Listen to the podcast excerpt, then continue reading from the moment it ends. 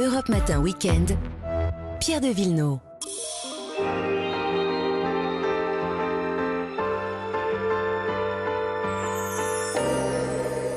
Les balades le dimanche également avec Vanessa Zah Bonjour. et Marion Sauveur. Bonjour. Bonjour à vous deux, direction l'Alsace ce matin Vanessa. On, on part du côté de, de Colmar puisqu'on fête l'arrivée du printemps. Et on fête le printemps. C'est une, une tradition ancestrale en Alsace, euh, aussi importante que Noël d'ailleurs. Il y a des marchés de Pâques, comme il y a des Ouais, marchés de Noël. exactement. Et ça commence dès ce week-end avec l'Osterputz, hein, le nettoyage de printemps. Donc on le fait chez soi, dans chaque recoin de la maison, mais on le fait aussi pour soi.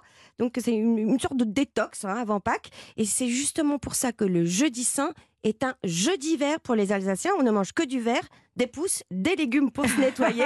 et puis on vit vert. On fabrique euh, en ce moment des bouquets et euh, des arbres de Pâques avec les rameaux qu'on ramasse euh, dehors pour décorer les maisons, les rues. On y suspend des œufs et puis des représentations de tous les animaux du printemps, comme évidemment l'agneau, mais aussi euh, le lièvre d'ailleurs. hein. Mais qu'est-ce qu'il y a de particulier? Ha ha Alors ça, vous les entendez? Hmm, Eh ben vous les oubliez.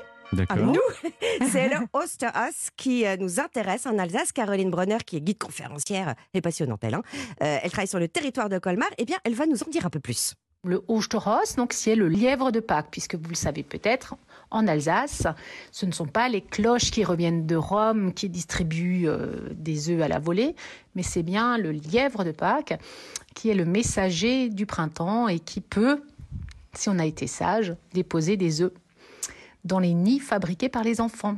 Alors donc fabriquez votre nid, Pierre. Vous aurez des œufs, des chocolats, des gourmandises. Alors même de On temps peut en temps des des, lièvres au chocolat. des lièvres au chocolat, Mais des oui. grands lièvres au chocolat. Et vous pouvez même avoir des gros cadeaux. hein, parce qu'il y a une tradition. Ouais, Caroline se souvient qu'elle a même eu, eu un vélo à l'époque. Elle s'en souvient bien. Voilà. Et quel type de visite elle propose alors, Caroline, pour ce printemps? Alors des visites vignobles et découvertes. Pierre, vous allez aimer ça. C'est Elle vous emmène sur l'Osterberg, un des grands crus d'exception. Vous savez, c'est près de Ribeauvillé.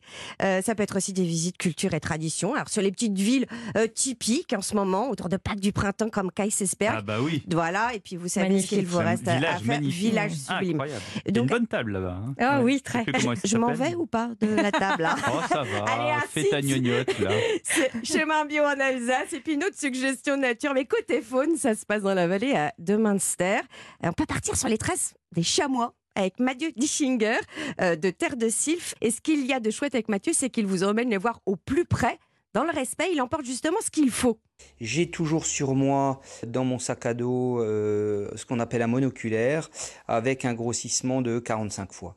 Donc il y a un trépied, je pose et je vais agrandir pour qu'on puisse voir l'animal correctement. Pourquoi je fais ça? Parce que quand vous avez des jumelles, c'est un peu plus compliqué. Quand on a un monoculaire, mais on voit vraiment l'animal euh, correctement, on le voit respirer, on peut voir euh, les détails euh, entiers de la tête, de ce qu'on veut, quoi. hein, et on voit un petit peu comment il évolue dans son milieu.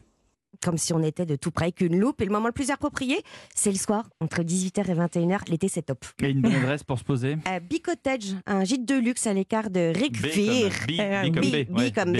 Voilà, et ça au milieu des vignes. Voilà, un petit côté euh, maison de famille que j'aime bien. Ah. Sympa. Marion, quelle spécialité alsacienne? Ben, le bretzel, la bretzel, la madeleine de Proust des Alsaciens. Je vous parle pas du petit biscuit apéritif hein, qui est tout sec, Ouais, mais vous- qui est très bon aussi. Qui est très bon, mais c'est un sec. dérivé de, de cette bretzel. Vous savez, c'est entre un, un pain et une brioche. C'est une grande une taille, ça a la taille Ouais, ouais. d'une main, croquante et moelleuse à la fois, d'une couleur bon. brune dorée et un bon petit goût salé. Et, et ça a toujours été alsacien? Alors c'est germanique bien sûr. Il y a plusieurs légendes qui entourent euh, cette bretzel et ma préférée c'est l'histoire d'un boulanger d'un comte qui a été condamné à mort et pour sauver sa peau il a dû réaliser une pâtisserie à travers laquelle on voyait le soleil trois fois. Alors il a eu l'idée de ce bretzel en regardant euh, sa femme sur le pas de la porte qui avait les bras euh, croisés comme ça en l'attendant et donc il a réalisé cette pâte à bretzel et pendant sa préparation son chat est monté euh, sur Mais bien sûr. voilà, mais si, il est monté euh, sur les bretzels, il a renversé les bretzels prêts à cuire dans une saumure, donc un mélange d'eau et de sel qui était prêt pour un autre plat. Il n'avait pas le temps de refaire la pâte. Il a été euh, cuire euh, ses bretzels dans le four et c'est comme ça que le bretzel est né. Mais alors, c'est facile à faire, pas même si on n'a pas de chat. il faut un vrai tour de main, c'est ce que m'a expliqué le chef étoilé Thierry Schwartz qui a sa boulangerie à Aubernais. C'est euh, une pâte à pain, donc de l'eau, du levain, euh, de la farine, du sel. On pétrit, après on ajoute euh, du beurre, une belle quantité de beurre. On repétrit, on laisse reposer, on fait une première pousse. et on y met le façonnage qu'on veut en forme de bretzel. C'est vrai qu'il faut un coup de main. Et après, on, va le tremper dans cette solution saline et le cuire. Et c'est justement cette, euh, eau salée qui va donner tant ce goût un peu particulier et euh, cette belle couleur brunâtre. Et pour former ce bretzel, donc vous faites un, un long boudin euh, plus épais au centre, vous pliez la pâte en, en- en U et vous croisez deux fois les extrémités, vous rabattez ces extrémités sur la première boucle pour former la croix du bretzel. Et vous trouverez la recette sur europe1.fr. Avec un tuto, hein, s'il vous plaît.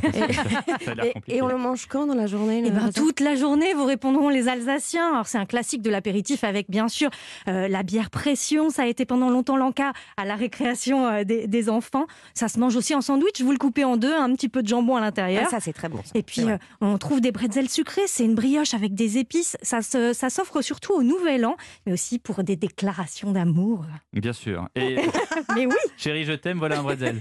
Euh, il faut que ce soit un gros bretzel euh, pour montrer Ah, mais- vos, vos non, non, sentiments. mais, eh, euh, pour manger des, les meilleurs bretzel bretzels de la d'Alsace, on va où? Ah, ça va. Ah, alors ils sont de plus en plus rares, les bretzels artisanaux. Donc je vous conseille une adresse, celle du coup du chef Thierry Schwartz. Donc dans sa boulangerie, c'est à Aubernais.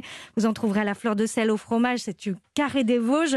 Oh, leur paysan et ce fromage, il fait même une knackzel. Vous savez, la knack, c'est la saucisse en Alsace. Mais oui, oui. C'est sa version alsacienne du hot dog. Donc, il, il fait, il met sa saucisse au milieu de, de, de, de la pâte à bretzel et qui fait cuire au four. C'est génialissime. Et puis, il propose en ce moment des plats cuisinés qui sont livrables dans toute la France. Et vous pouvez même ajouter des bretzels à votre commande. Bon, en tout cas, on aura appris que, que le bretzel, c'est une femme avec les bras croisés. C'est Hein, ça. je ça fait pas. partie des légendes. Et un À chat chaque qui met petit ses gâteau pattes. apéritif, je vais me dire, je vois une femme avec les bras croisés. Voilà. Bon, merci, à tout à l'heure. À tout à l'heure.